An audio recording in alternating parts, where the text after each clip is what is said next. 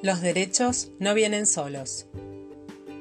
Este podcast está construido desde el marco de derechos humanos para fomentar la incorporación de una perspectiva de género en oyentes, que es fundamental para luchar contra todas las formas de discriminación y violencia y poder forjar las bases para la construcción de un mundo más justo e igualitario.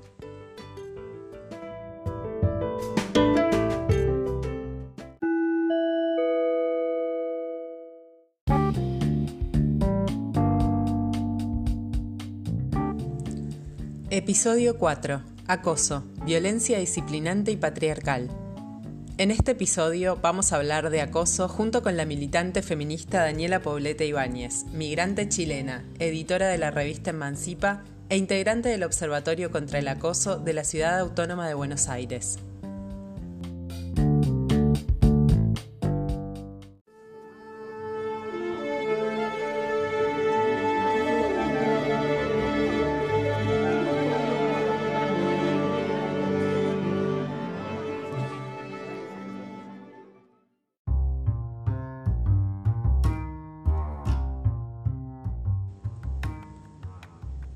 La violencia y el acoso en el mundo del trabajo pueden constituir una violación o un abuso de los derechos humanos.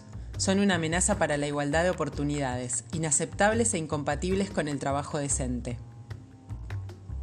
El Convenio 190 de la Organización Internacional del Trabajo es el primer tratado internacional en abordar de manera específica y exhaustiva la violencia y el acoso en el ámbito laboral, y en desarrollar el alcance de las obligaciones que al respecto tienen los estados y también los particulares.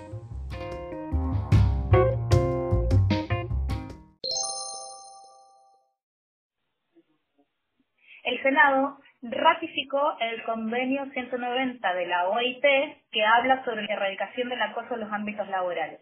Eso es un paso importantísimo porque no existe, todavía la legislación en Argentina, pero sí que tenemos el convenio que, tiene rango, que ya es parte de nuestra normativa.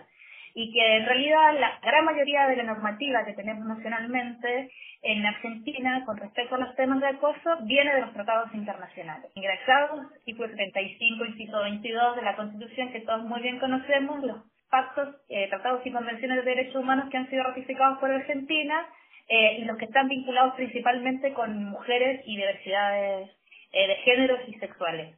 Ahí se habla eh, ya hace muchos años específicamente sobre la violencia de género en el ámbito público y esa violencia de género en el ámbito público tiene muchos no, varios nombres, uno de ellos es el acoso y se nombra taxativamente.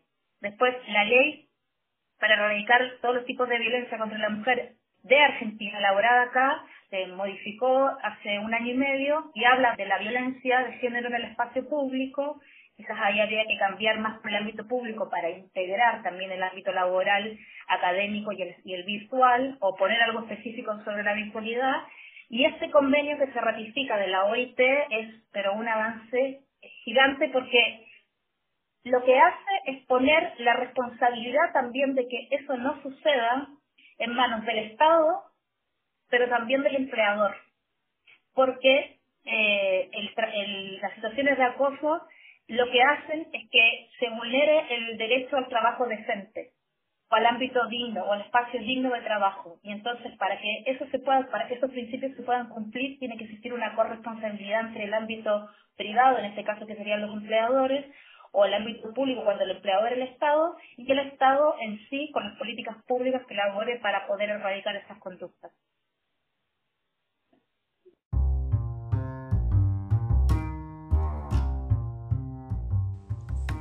El 8 de mayo de 2019 se publica en el Boletín Oficial la Ley 27.501, incorporando al artículo 6 de la Ley de Protección Integral para las Mujeres al acoso callejero, este tipo de acoso es la forma más naturalizada y legitimada de violencia ejercida no solo contra las mujeres, sino también contra todos los cuerpos feminizados. El acoso es una acción que busca disciplinar aquellos cuerpos que escapan a la heteronorma y que irrumpen en la esfera pública que le ha sido asignada históricamente a la masculinidad. Para el sistema patriarcal, todos los cuerpos feminizados son acosables, por eso el acoso es una práctica sutil que puede ser considerada el primer eslabón de una larga cadena de violencias que, como todas, se basa en una relación desigual de poder entre los géneros. El acoso callejero tiene una característica que es fugaz, pero puede hacer que la víctima deba modificar su rutina por temor a esta serie de situaciones. Si bien esta ley es un gran avance, es insuficiente porque habla solamente sobre el acoso callejero y de las mujeres. Esto implica dejar de lado el acoso en otros ámbitos. Todavía falta pensar más integralmente al acoso.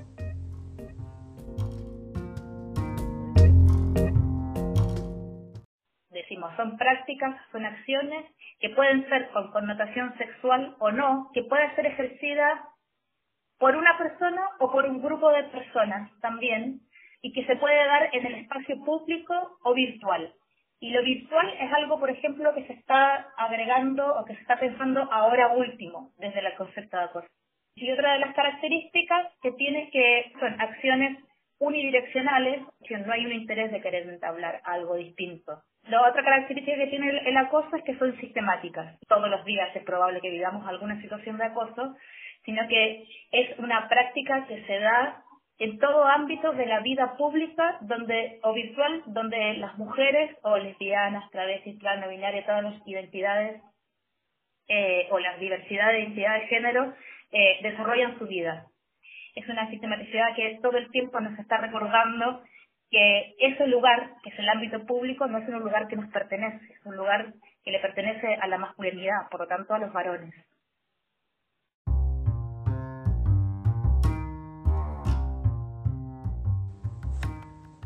Cuando hablamos de acoso estamos refiriéndonos a un tipo de violencia de género que cuenta con la característica de ser profundamente disciplinante y patriarcal. Si bien el acoso se ve en todos los ámbitos, aparece más marcado en los espacios laborales y académicos, en donde existe un abuso de poder. Con esto nos referimos a que una persona que se encuentra en un puesto jerárquico, dentro del trabajo o en el ámbito académico, abusa del poder que tiene para entablar situaciones de acoso. Los siguientes testimonios son extraídos de un audiovisual del observatorio.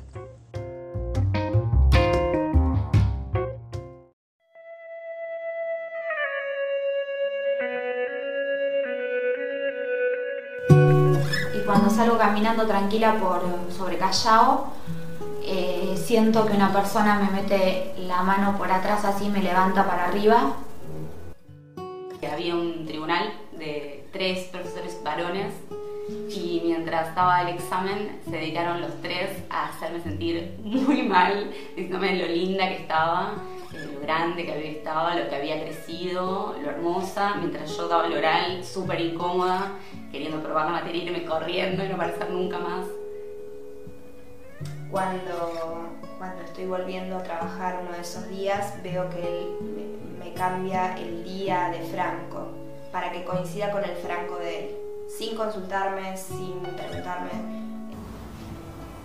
Como persona trans, eh, sí, sufrí desde violencia velada hasta violencia bien explícita.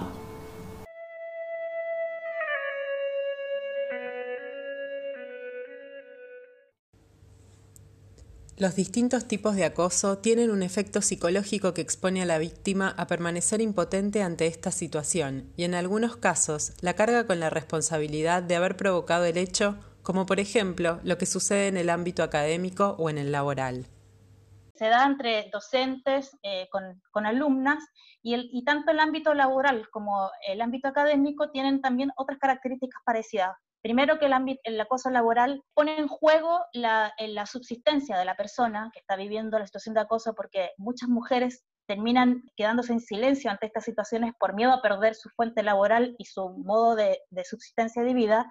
Y el acoso académico ha llevado a chicas a suspender carreras, a congelar años, y eso retrasa el desarrollo también laboral de una persona o de una chica que esté viviendo el acoso académico. ¿Para qué decir si el acoso se da en ámbitos secundarios, eh, puede traer una serie de otras consecuencias que después se van a ir viendo en el desarrollo de la vida de las chicas que pueden ser muy graves.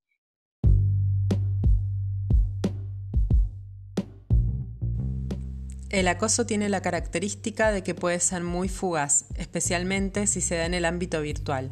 Puede durar solo segundos, pero el efecto que causa puede durar mucho más. Finalmente la virtualidad es un hecho en nuestras vidas en este momento, y ahí podemos distinguir tres tipos de acoso. Una es el ciberacoso, que es la utilización de estos medios virtuales o tecnológicos para molestar a otra persona.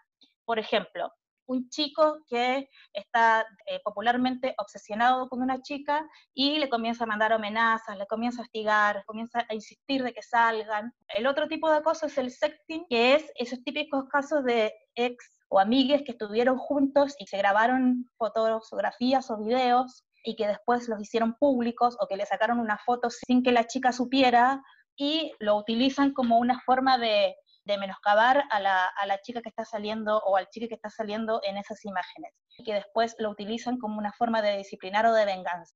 Y el otro tipo de acoso es el grooming, que es el acoso que hace un adulto sobre un niño, niña, niñe o adolescente, y ese tipo, ese tipo de acoso que utiliza la virtualidad hoy en día en Argentina es un delito, que está penado de entre 6 a 4 años, bueno, ahí está eh, articulado ya en el Código Penal.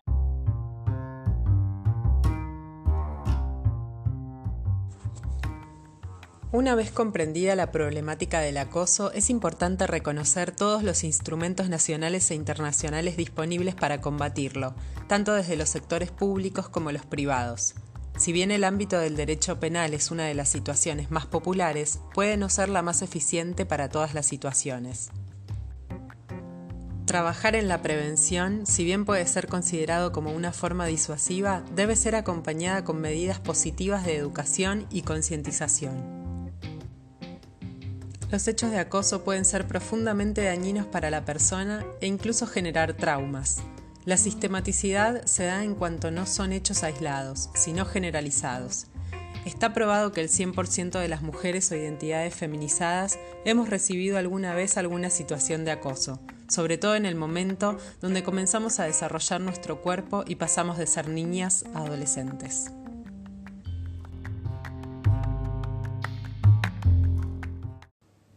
En el próximo episodio hablaremos sobre la ley de identidad de género.